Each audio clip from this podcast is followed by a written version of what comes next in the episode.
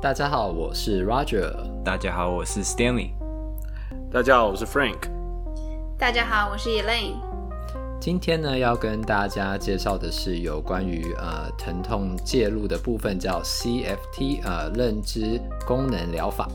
那希望大家会喜欢我们今天的内容。好了，那我讲话好了。来，一对一对一起说话。今天。好，我今天闲聊的话，主要是想跟大家分享一个，其实就是今天发生的事。我们录音今天发，嗯、我不我不是传给你们一个某一个群组里面的一些对话。我先说里面对话呢，嗯、那那群人呢，对，那那群人呢，呃，都是高知识分子，因为全部都是台大毕业的，但是他们年纪就稍长。嗯，对，好，对对对 OK，对，然后所以他们里面群组聊的一些内容，就还会有点像。高级版本的，你爸爸妈妈会 会聊高级版本长辈内容，对高级版本的嘛长辈内容，对对对对。然后传在那个群组里传的话都是 AI 做的，Open AI，Maybe 有 Maybe 有，I don't know。他们也的确之前有在讨论 AI 长辈图之类的，对。然后里面就是有一个人在分享，他有那个呃很。Herniated disc，呃，就是椎间盘突出，嗯、对，椎间盘突出的状况。然后他在分享他的治疗过程，说啊，他一开始找医生，然后医生一开始就是这样，因为很痛很痛，因为椎间盘突出发作的时候真的非急性期超级痛。那他就是就是有给他打针啊，吃药啊，但他都觉得没有帮助。然后其实我那时候看的时候，我当下觉得啊，很正常啊，急性期其实不管做什么事情。对啊，躺个三到五天，有时候就是这样子。对对对，那也是，但是我觉得对一般人来讲，他是很恐慌、惶恐，而且甚至无助的。这我也觉得可以理解。他会觉得我的腰是不是断了？对对对对对对对。那这时候他就说啊，那医生就是也跟他说啊，你你要去做 PT。对，那这我先说，这里的医生都是美国的医生，这里全部的环境 context 都是以美国为主。那所以哦，包括好像好像有照一些 image 吧，我忘记了。然后 anyway，反正他也是很痛很痛，反正大概痛了一个月吧。然后他就说他去，他觉得他去做 PT，有教他一些 exercise，然后他也觉得都没有用，因为还是很痛。然后我心里现在想法是说，嗯，一个月内可能 maybe 前面两个礼拜真的都还是蛮痛，然后所以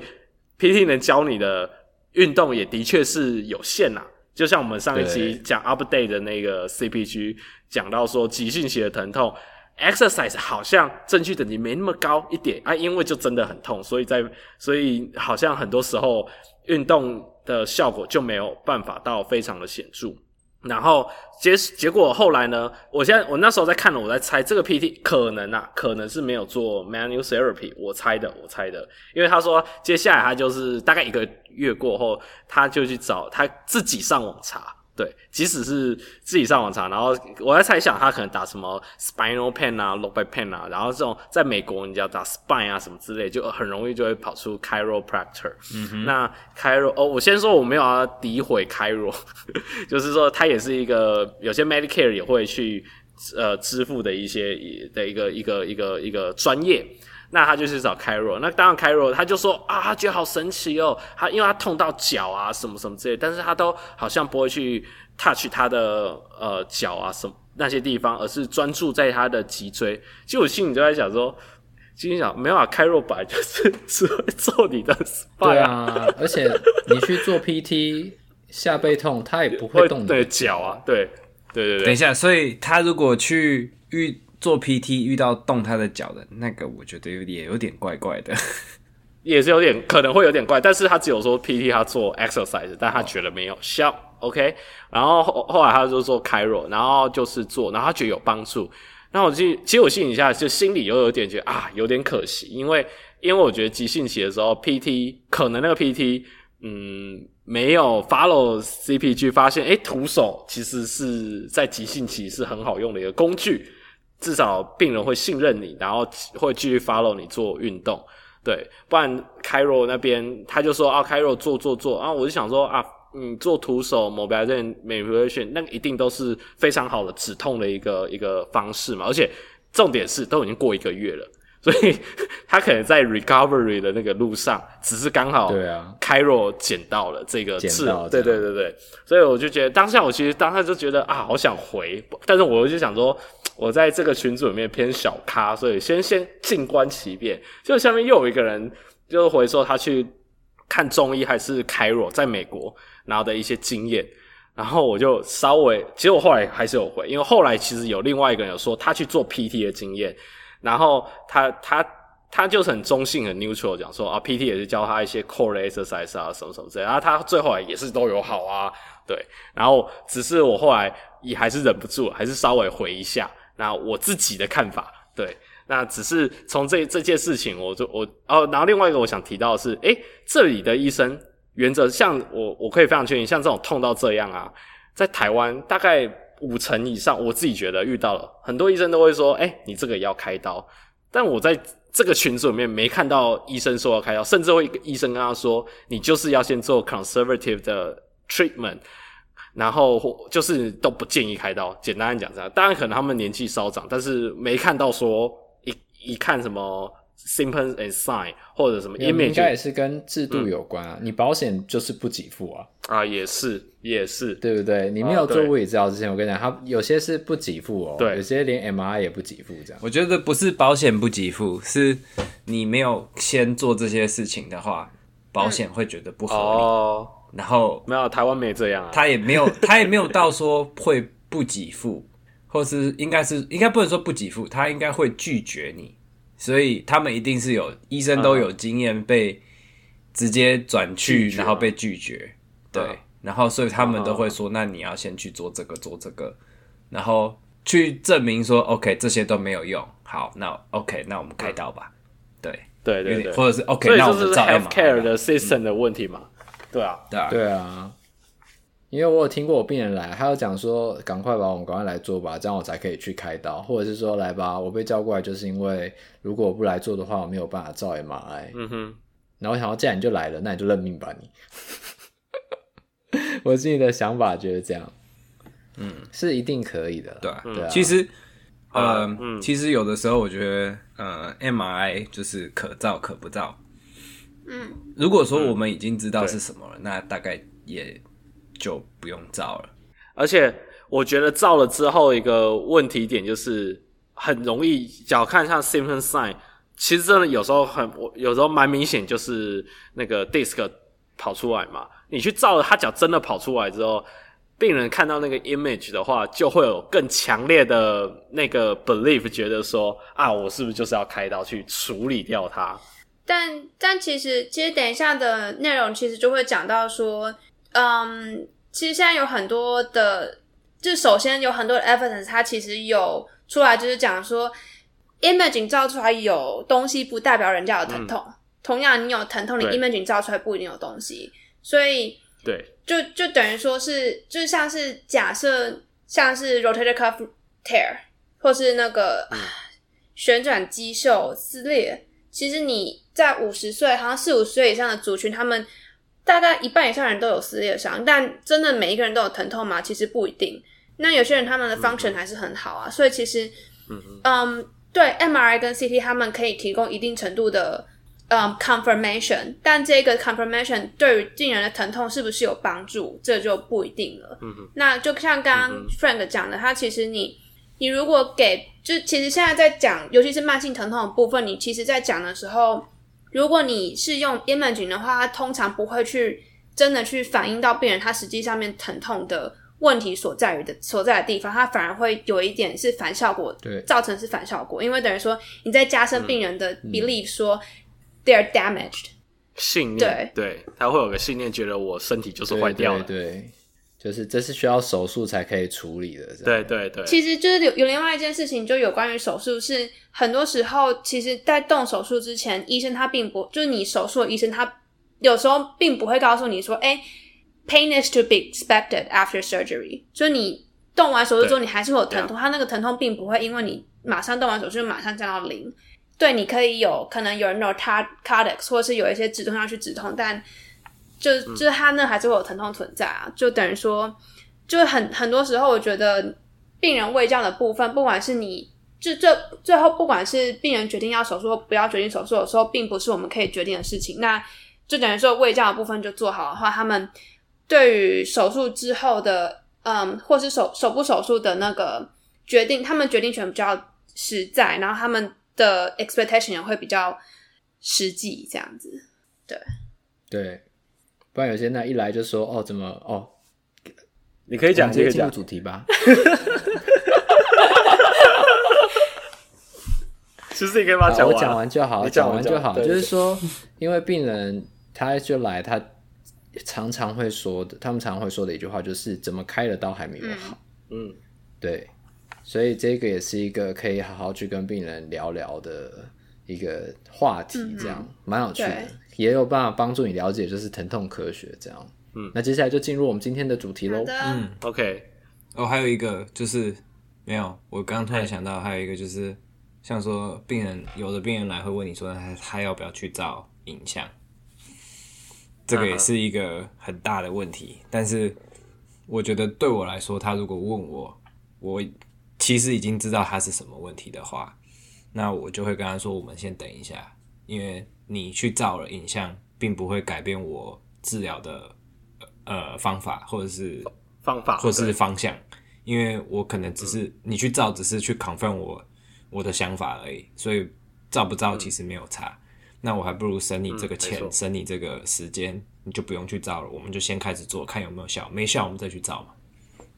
对。然后另外一个方法是，如果病人坚持说他一定要去照的话，你就跟他讲说：哦，你如果要照 MRI 的话，有些人会要你，就有些保险，就美国啦，美国有些保险会跟你讲说：哦，你一定要就是先做完可能三到四周的 PT，没有效你才能去照 MRI。嗯至少好像是那个 knee 的 meniscus tear 好像这个样子，就是你其实，在做 PT 你不会浪费时间。嗯、对，其实其实，在台湾的话，呃，在台湾的话，医生也不会在第一时间就可以拍 M 给拍 MRI，通常也是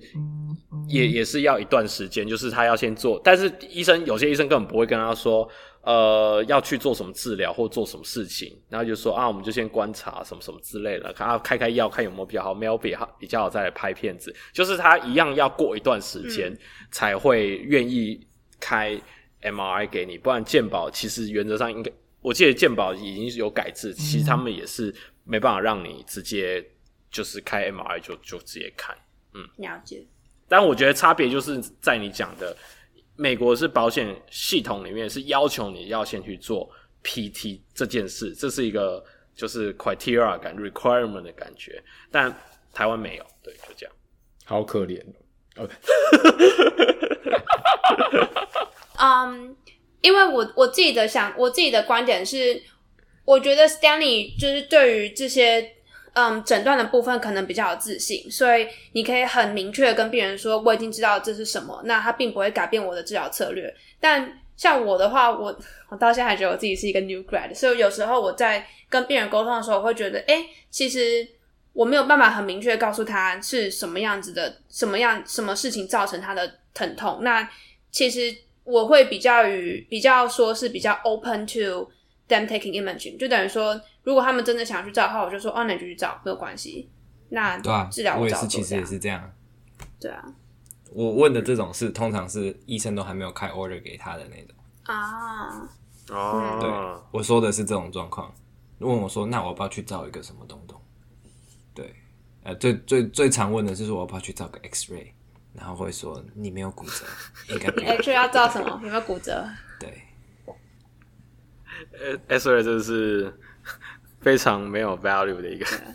好的，那我们 好进入今天的主题。进入，嗯，那我们今天的主题就是延续上次讲的下背痛。那其实很多像我们上次讲的，其实下嗯疼痛科学的部分会变成慢性疼痛，很多都是下背痛或是嗯脖子痛。neck pain 的话也会变成嗯 pain，就是有很多都是变成 chronic pain。那今天的话主要会讲的是一个叫做。Cognitive Functional Therapy 认知功能疗法的治疗方式，那我们主要会介绍一个 RCT，那也会稍微讲一下我之前在嗯上课的时候有上到一个是 Pain Neuroscience Education，就等于说那一门课他在教你说你要怎么去跟病人沟通，才能够有效的去有点类似嗯破除他们的迷信的感觉，然后让就是相对来说可以比较增加他们对于疼痛的认知，跟减少他们对于疼痛的感知。OK，那我们就有请 Frank。哦，好，那让我先稍微讲一下这一篇为什么特别。其实我们在私底下在开录前，我我还是有点有算有点独排众议，我就是想讲这篇 RCT。哦，对不起，有点研究脑。因为为什么我会特别想讲这一篇呢？因为第一个，它是发在非常非常厉害的一个期刊《The Lancet》，它的中文好像什么刺络刺个针什么嗯什么。哦，刺个针，嗯，刺胳针什么之类，割喉的那个刺刺嘎吱窝的那个嘎，好痛哦，刺嘎针，L A C E N T，就对，它是英国的 Lancet，它是那个英国的 General Medicine 类型的，反正排名第一。我我我应该我我甚至它应该是所有的那种学术期刊里面那种影响因子分数最高的。嗯、你们再来看它 Impact Factor 有多高？它是排名第一，四万八哦。没啦，没那么高，百啊，呃，三位数破百，两百吧。你一看就知道我没有在做研究，啊、我猜两百，所以他，哎、欸，好强哦，Stanley 两百零二点七三一，哇，好强，哇靠，哎、欸，他 Impact Factor 两百多，这什么意思？呢？在讲里面平均他发出来的某一篇文章，那一篇文章就会会被其他人引用两百次，哇，就是这个意思，对，所以，所以。所以，那你们大家可能比较常听到什么？Nature 啊、Science 这种也是很厉害的期刊嘛。Nature 的话，最新的是六十九点五零四，Science 是四十七点七三，所以你就知道这个是多厉害强，而且这个团队是澳洲的 PT 团队。那刚刚 Elaine 有讲到说 Penn 的 Neuroscience，其实我个人在关注这几年物理治疗的的的的，的学术，包括临床发展，我觉得啦。有点想要带往大家往要更专注在 Penn Neuroscience，、嗯、就是疼痛科学、疼痛神经科学这一块去走，尤其针对肌肉骨骼系统。因为十几二十年前，可能大家都还是，我觉得这到台湾现在应该都还是很 focus 在哦，你要练什么 muscle，就是针对肌肉骨骼类型的物理治疗，然后练什么什么动作啊，或做什么徒手啊，这个大概十几二十年前。台呃，物理治疗界的的的重点，有肌肉骨骼物理治疗的重点。但是我觉得接接下来趋势其实应该就是要要补足这一块，因为普遍就是物理治疗的养成教育里面这一块是比较缺乏的，就比较没有概念。那近几年也发现它是越来越重要，然后先驱都是澳洲的物理治疗的这些厉害的教授，所以连美国也都是。近期比较发展出来，而且其实大家不要觉得就是 Pain Neuroscience 其实是就是好像是很遥远的东西，因为其实它其实奠基在我们在学习的时候有学到说，哎、欸，我们神经的传导是怎么传导的，然后这些东西它只是在加了更多更深层的一点是 chronic pain 慢性疼痛的时候，我们身体发生什么事情，那病人他会就是有什么样的认知去影响到他的疼痛。那等于说，这些东西都是你可以平常在你在跟病人互动的过程中，如果你有做徒手，或是你有做一对一的话，你比较多时间可以跟病人讲话的话，其实你就可以应用上去。它并不等，并不等于说你要就是去学一个全新的东西，它只是在有点类似加深你之前的印象。那我我自己觉得，同时有一个部分是为什么这一个嗯，pain neuroscience 会近起来会比较发展起来，主要是因为慢性疼痛增加很多。对，嗯，并不代表说在之前的时代并没有慢性疼痛，就只是现在对慢性疼痛的 awareness 越来越高。那美国这边的话，其实光是用在，哦，哎，我有点忘记那个研究，它是好像是用在背下背痛上面的，嗯，药物的需求其实每年都有很高的金额。所以，其实你如果可以透过 education 的方式或教育病人的方式，就去减少这个。嗯，药物的支出或甚至是嗯开刀造成的医疗负担的话，其实会是很好的方式。对，因为刚才讲到医疗支出这一篇的 introduction 就是前言这里呃，这研究介绍就是一篇研究前面的介绍里面就有讲到说下背痛的医疗支出已经超过了糖尿病跟跟 cancer 真假的对的的医疗支出对。治疗慢性疼痛的那个 societal cost 已经超过了 cancer 跟那个那个 diabetes combine 的那个 cost，所以你就知道哇，我们原来我们花在治疗慢性疼痛这件事情上面的钱，已经超越治疗癌症跟那个糖尿病了。我看到这句话，它还不是绝症。对他，我我自己觉得，其实 其实我觉得下背痛就慢性疼痛这一部分的话，其实跟现在的社会现象有很大的关系。因为整体上来说，我觉得现在的社会都比较焦虑，也比较压力比较大，所以这其实都会睡诶、欸、睡不好，这也其实都是会造成你慢性疼痛加剧的原因之一。所以这个我们就可以之后慢慢讨论。对，久坐啊，对对对，还有久坐啊，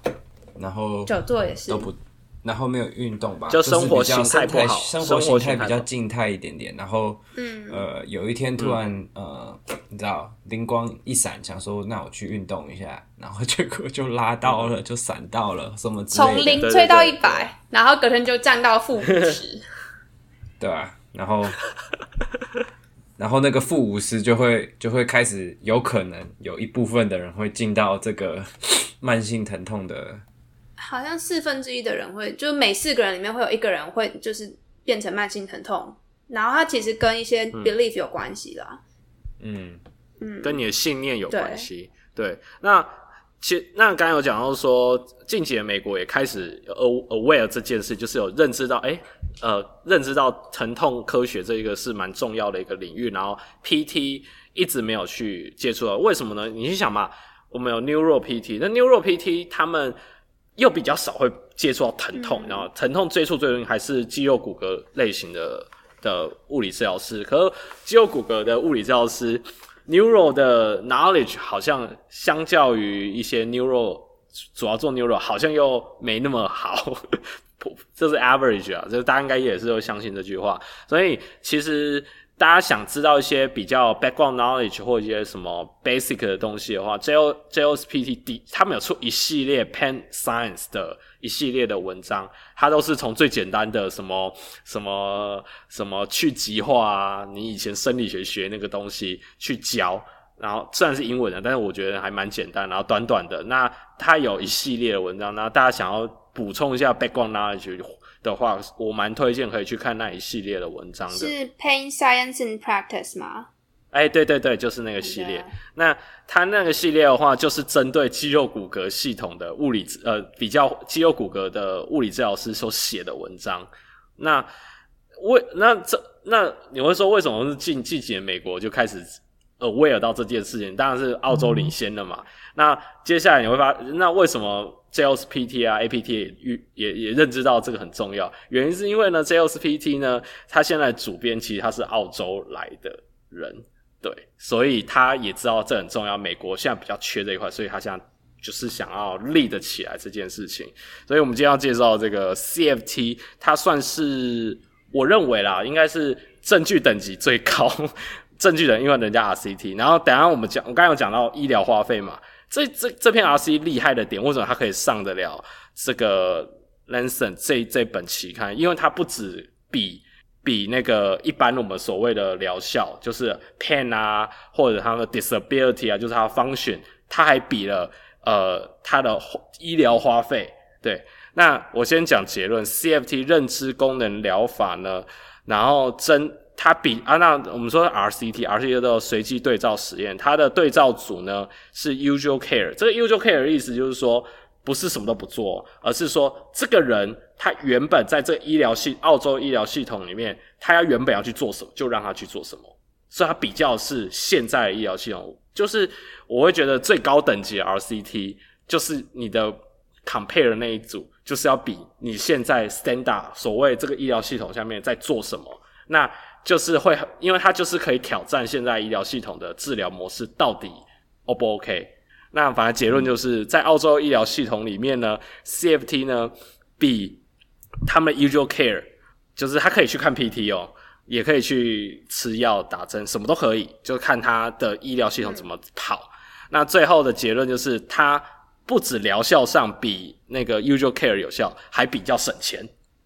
这所以这这所以为什么这篇很重要？然后他 follow 了一年，所以他也不是什么短短什么三个月就就看看疗效，他 follow 一年。那第二个为什么他可以登得了这个期刊？因为他收了，诶、欸、他收多少人？啊？收上千人，他没有，好像五百多个吧。哇塞！哦，五百多，因为他 screen 了一千多个人，然后最后有五百个，很多，五百多个人进这一个，然后五百多个人，他其实有三组啦，一组是做只做 CFT，、嗯、第二组是做 CFT。跟 biofeedback，他会在他身上放 sensor，、嗯、然后他是说去教育他一些 movement pattern 或 movement 的一些 awareness、嗯。第二组是这一个。但是它还是有 CFT，第三组才是我讲的 usual care，、嗯、然后每一组都一百一百六十个人，一百六十几个人，所以它是一个很大规模的。然后在一八年，从一八年收收到二零二零年，就大概就是 COVID 开始，他就没办法再收了。对，他他们他们有说啊，有说就是就算是 COVID 开始，他们好像就没有再收新的 case，因为等于说他们还是希望第一个 initial evaluation 是一对一，然后 face to face，就是。嗯当面的这样子，对，嗯，OK，所以这一这一篇会特别想讲的点是，PT 可以登得到这个那么厉害的期刊，而且还有效，而且还可以省医疗花费。然后，其实我们之前的第一季吧，就是我们讲完 low back pain，也其实有讲一小阵子那个 chronic pain，那时候其实我们就有介绍到 CFT 了。然后那时候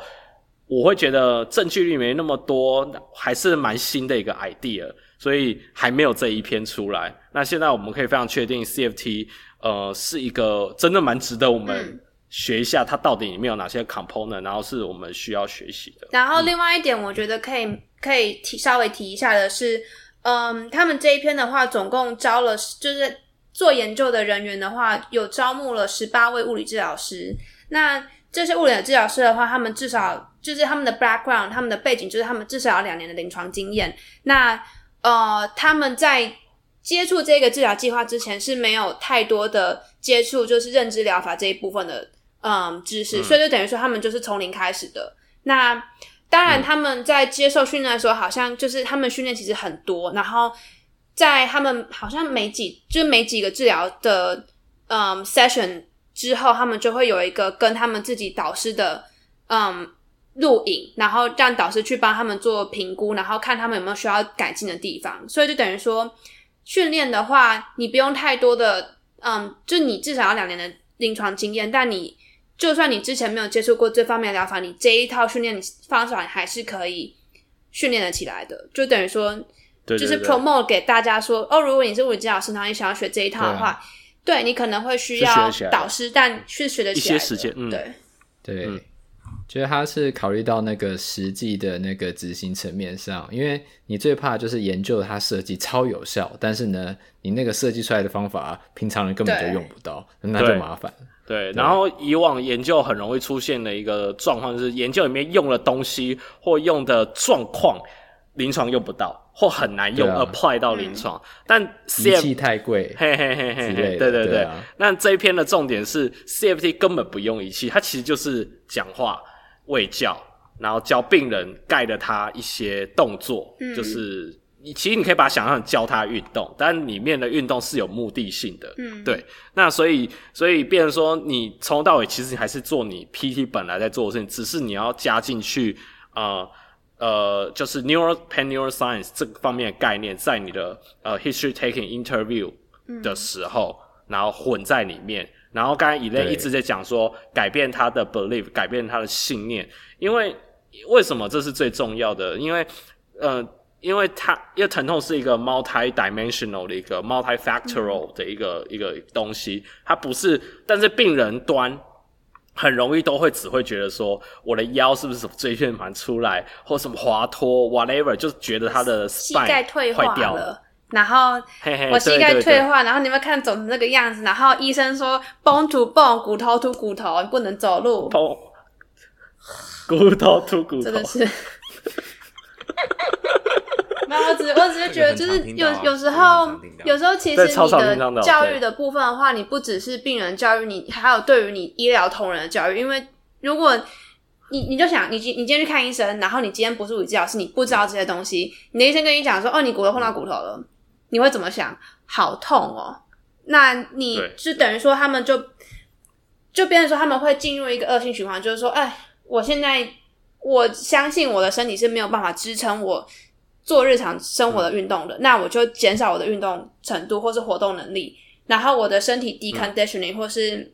衰弱，嗯、或是就没有办法去支撑，就等于说你肌肉可能就慢慢流失，然后你再去想要去，嗯、你就突然有一天想到说，哎、欸，灵光乍现，想要去运动一下，哎、欸，没有办法做这项运动，嗯、然后你就就是更加的 frustrated，或是就觉得很沮丧，然后你就会进入这个 vicious cycle，更加深的，对。对，这恶性循环当中。因为这恶性循环的概念呢，其实在呃很多领域，呃，就是 fear，因为他刚才讲到他的信念已经觉得他坏掉，所以开始害怕，因为害怕，所以他就是 avoid，就是回避做任何类型的活动，嗯、回避那个，回避这个，我不我不敢做这个，我不敢做那个。那接下来他的 physical activity 就越来越下降，下降之后呢，他就他因为他又一直很害怕，然后害怕久了之后就可能产生焦虑，然后最后睡不好，睡不好。就会有更多的问题，然后 muscle 这些真的，他 muscle 开始又出现问题，然后就出现了呃疼痛就会更更加剧。嗯、那这些焦虑、呃忧郁或害怕，其实会加强你对疼痛的感觉。那呃之后，我觉得我们也会跟大家讲说，到底怎么去辨别病人是很需要这方面，就是 Pain Neuroscience support 的这个这个状况。因为我觉得相信像听众听到现在就是说。啊，我就我我难道每个病人都这样做吗？我会觉得是它是一个 spectrum，就是说不是全部都要一定要做到很认知 pain neuroscience，因为 CFT 里面还有其他 component，它只是其中一个 component。另外一个 component 的话，另外两个 component 的话是、嗯、就是 PT 最会的，就是针对针对他的动作去做调整。但是不是让他不动哦，然后还有 lifestyle 的，就是日常生活方式的改变，包括你要睡好、吃好啊等等这些的，那或者是要养成一个运动习惯，所以它是一个很全面性的在处理病人的问题，是以 patient 就是以病人为中心为为主去设计出来的一个一个治疗方式，所以它不是只说说每个人就全部丢过去做。例如说 core exercise 这样子的实验设计或这样的治疗方式，因为其实这篇里面有讲到说，虽然 CPG 里面我们前有讲哦，运动很重要，然后徒手好像也是有效，那可是，在只要到那个呃 meta analysis 就是统合分析破就是总统合所有的那个治疗方式里面，你就会发现到说，运动包括我相信在听的治疗师，你都会觉得我有教病人运动啊。啊，为什么它就是好像好一些，但是有些就是没有好？对，那有有部分就是它，因为它是一个 multi-dimensional 的一个问题，所以你只处理了它很 physical 的那一块，那有某一些可能 miss 掉了。那所以我觉得借由接下来这几集，我们一起大家一起学习一起念，然后呃会分享一下这个它的概念，然后让大家知道说临床上要怎么去。就是应应付，不是应付啊，不是应付病人，就是怎么去处理病人，大概是这个样子。嗯，那然后另外一部分的话，那个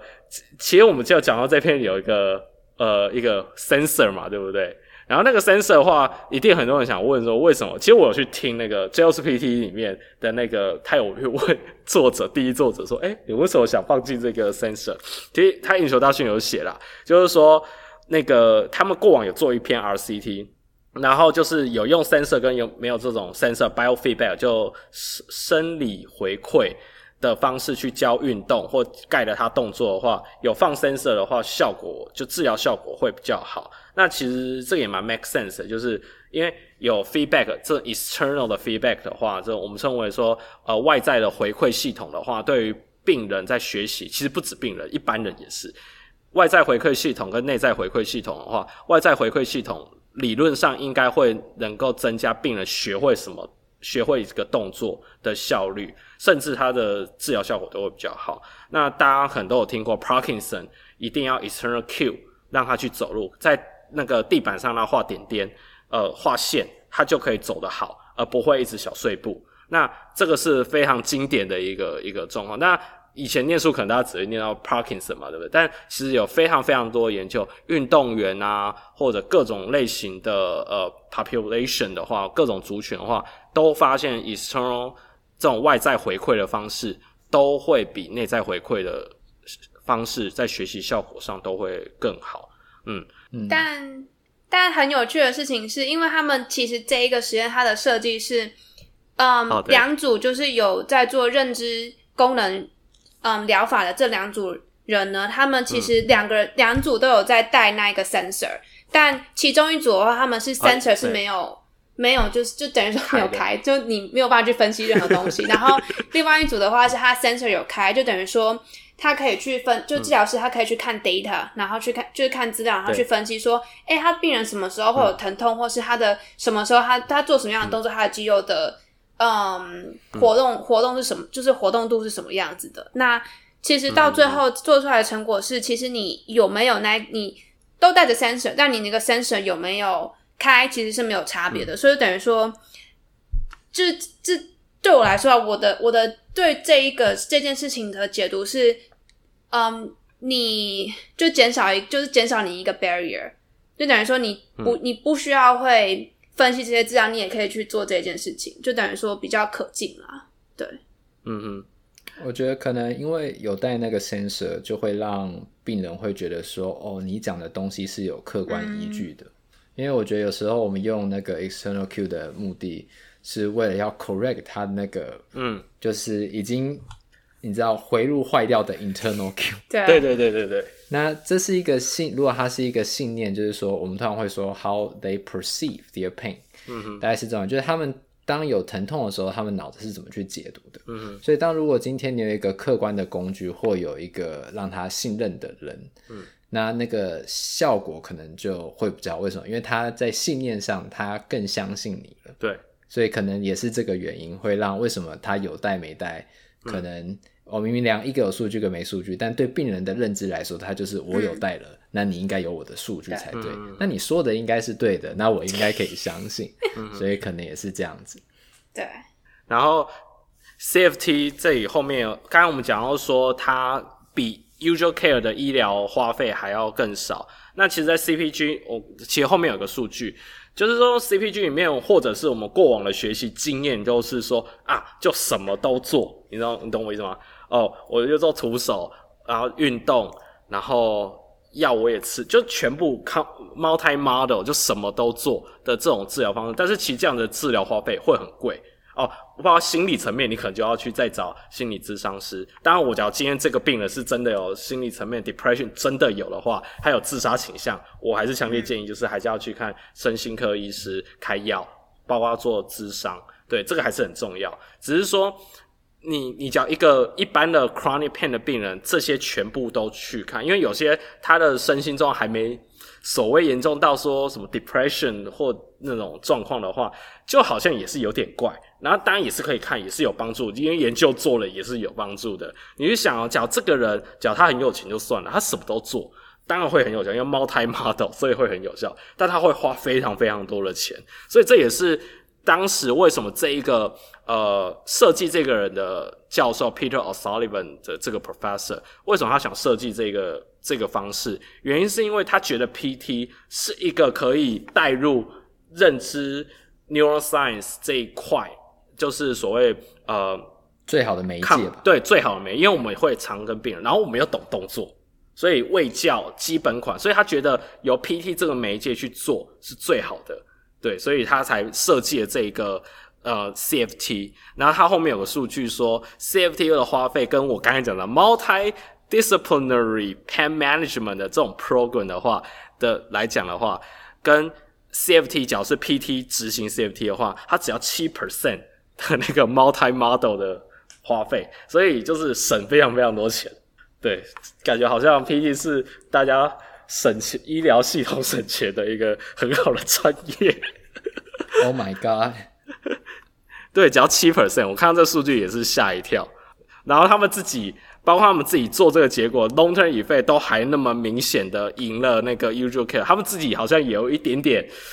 beyond 他们 expectation，没想到效果这么好。然后那个还可以省那么多，看到这个结果应该超爽的吧？对，他们一定超爽，而且他们是可能，我看他们字里行间那给我的感觉，他们在他们一他们感觉他们原本应该也假设啊，应该一定是会有效才，不然他们政府不会支持这么大一笔经费去做 RCT，对应该还是有一定的信心，应该是会有效，只是没想到那么有效，对，所以这就是为什么我那时候当时看了这个，然后包括为什么想做 Pen Science 这块组，因为我们之前也做过一次 c r o n i c Pen 的。那因为我觉得还是有蛮多东西可以 update，然后包括我之前在台大做博后也是有做这一块的 review。我觉得大家好，嗯，有大家应该都是还蛮缺乏这方面的 knowledge。那之前的 c r o n i c Pain 其实还是可以听啦，蛮多还是很熟，只是我们接下来会讲的再更深入，然后更 practical 一点，包括我自己，包括可能 Elaine 也会用，也也开始用这些方式在病人身上。对，我是有用一些病人在上，就是样这样的方，或你们自己应该多少都有遇到类这种类型的病人。那大概这一期大概就是类似用这一篇。那么厉害的 RCT 来做一个 intro，接下来的 Pen Science 系列，我们用了 CTG 跟这个 RCT 当 intro，好像有点水哈。不会啊，不，我觉得那个对于治疗师来说已经超级有帮助，因为有时候我们只是就是要 bring up awareness，就等于是说帮他们开那一扇门而已。哦、嗯，所以剩下要走的路还是还是各位要靠自己这样。因为有时候我都会觉得我。我我们可能比较常在念文献，都会觉得好像有点偏理所当然的事情。但是有时候，只要一跟那个一般呃，就是比较常在做临床的治疗师聊的时候，你就会发现到说，哎，还是有个 gap 在那边。嗯，对。嗯、所以我们其实就是 fill 那个 gap，bridge 这样。没有啊，嗯，我我都在做临床，我没有做搭起那座桥。这样 我也没有做研究。没有，你是没有，就大大家都有非常好的 evidence base 的那个。training 那个素养在，然后 诶，而且我们做这个 podcast 就是强迫大家念 paper，就是要变成 pro PT 嘛。对，是 to 也这个 podcast 变成是让我们逼迫我们自己要看 paper。哎，说说实在话是这样，没错，我同意，我同意。啊，我我这 Pen Science 这个系列是因为我本来就有念的，所以所以是所以是 Frank 逼我们念的，这个系列是这样，但。对啊，但、oh, 但其实、oh、其实我自己觉得没有啦，有用啦，有用。嗯，如果有时间的话，嗯、这就是这一篇 lesson 的研究 RCT 可以拿来念，因为它其实并不会到太嗯艰深。那之后我们下一集之后啊，之后会讲一篇，就是也是在发在 Lantern 上面的 case report 那一篇的话，就更好玩一点。就至少我自己在读的时候，我觉得哎、欸、很好玩哦，会更 practical，因为它就是一个案例，怎么用 CFT 这件事情。然后怎么去分析，怎么去跟病人讲？我觉得这篇比较没有去讲说。我用这篇主要是要跟你讲说 CFT 有用，有用 所以你我们大家要学这样子。OK，下一次再跟你讲怎么用。最后我补充个小，对我最后诶以类是要讲正事。没有，我只是我只是觉得，就是我我其实看完这两篇之后，我只觉得哦，我去我可以去哪里找这样子的课程，把我自己训练成一个比较可以去的快。也是，我也在想，他们可以开始开课，因为我都在放，你可以在 YouTube 上面听嘛。对。对啊，他现在 YouTube 很多。我我其实觉得就是我自我自己的啊，我自己觉得说，如果真的有花钱报名一个课程的话，我比较容易会去听。我如果就是有那种免费的资源在 YouTube 上面，就是那种就是哎哦一个小时哦，好累哦，不想听。欸、我告诉你，他他就是放着，虽然是澳洲口音的放着，你把它当 Podcast 就是把它听完。他叫叫什么名字啊？没有，你就打 CFT。Cognitive Functional Therapy 就超多 Webinar，、oh. 然后你可以稍微找近期一点的，稍微找近几年的，对对，他会把他近期一点做的研究，甚至他是这篇发出来才被受访的，都可以再去看。他会那他近期做出来的，因为在早前可能八九年前的那个时候，那个时候他只有提出的概念，然后有试用在 Case Zero，就是证据等级还没那么高的时候，但是就是小规模都发现有效，所以他一直在推。那个教授 Peter Sullivan 在推这件事。推这个治疗方式，那我要我有个题外话，就是关于 Peter Sullivan 这个这个教授，这个我印象中是啊，子娟老师跟我说的一些小趣事，就是他以前啊、呃，这其实也跟那个子娟老师当时做的博班题目有关，因为他那时候也是做 neck pain 的 treatment 的 classification，那个子娟老师的博班题目，然后那时候他好像回台湾了，anyway，反正他有一阵、有一段时小时间，他有去澳洲。就一个月还两个月，他原本就是想去找 Peter Sullivan 学他的 classification。那其实在网络上你可以找得到哦，但是他现在完全不用他自己当时提出来的 low back pain 的那个的那个分类系统，其实也有点像我们 CPG 在讲什么分什么啊 movement control 的问题，嗯、类似那种感觉。那他一样有走看它怎么分，然后做做那种呃树状图，就对。网络上找到，我以前看，我其实觉得他他那个还非常 make sense，而且非常说服得了我，觉得那个系统是可以 work 的。但是他自己摒弃掉，因为他发现有些病人就是这样子很 mechanical，PT 常用的 mechanical 的这种 diagnosis 或者 classification，就是有些病人就是没有效，所以他就一直在想为什么，所以他才发展出这一这个新的这个想法去治疗病人。所以你想，从一个我们都觉得很 mechanical，然后很 PT brain 的或 musculoskeletal PT brain 的一个 PT，也也 switch 到这一块，那你就那我们就我们也看与时俱进，人家呃人家十年前澳洲已经慢慢 switch，那我们要赶快跟上这个脚步。嗯，我刚刚找到 YouTube 上面 Peter O'Sullivan 的演讲，我觉得他的发型非常的有型呢。很可。哦，对，就是卷发，然后好像那种疯狂科学家，很有型，很有型。爱因斯坦，哎，对，有点爱因斯坦 feel，但没有那么长，但是就是爆卷卷。我之前我之前听过他的访问，我觉得他就是讲起来，他的访问的感觉蛮不错，就听他讲话蛮舒服的，所以嗯，推荐大家。嗯嗯，OK，可能有智慧的人讲话就是这样。哇。OK，好，那那个，我想我们今天的节目就到这。那希望大家呢也可以开始去呃使用，然后或者呢是去搜寻有关于呃 CFT 的内容。这样，那我们是突破 PT，我们下次见，拜拜，拜呀。如果喜欢我们的 Podcast，欢迎到 Apple Podcast、Google Podcast、Spotify 和 YouTube 上订阅。也可以到 Facebook 和 Instagram 上追踪突破物理治疗。今天我们的节目就到这，我们是突破 PT，我们下次见。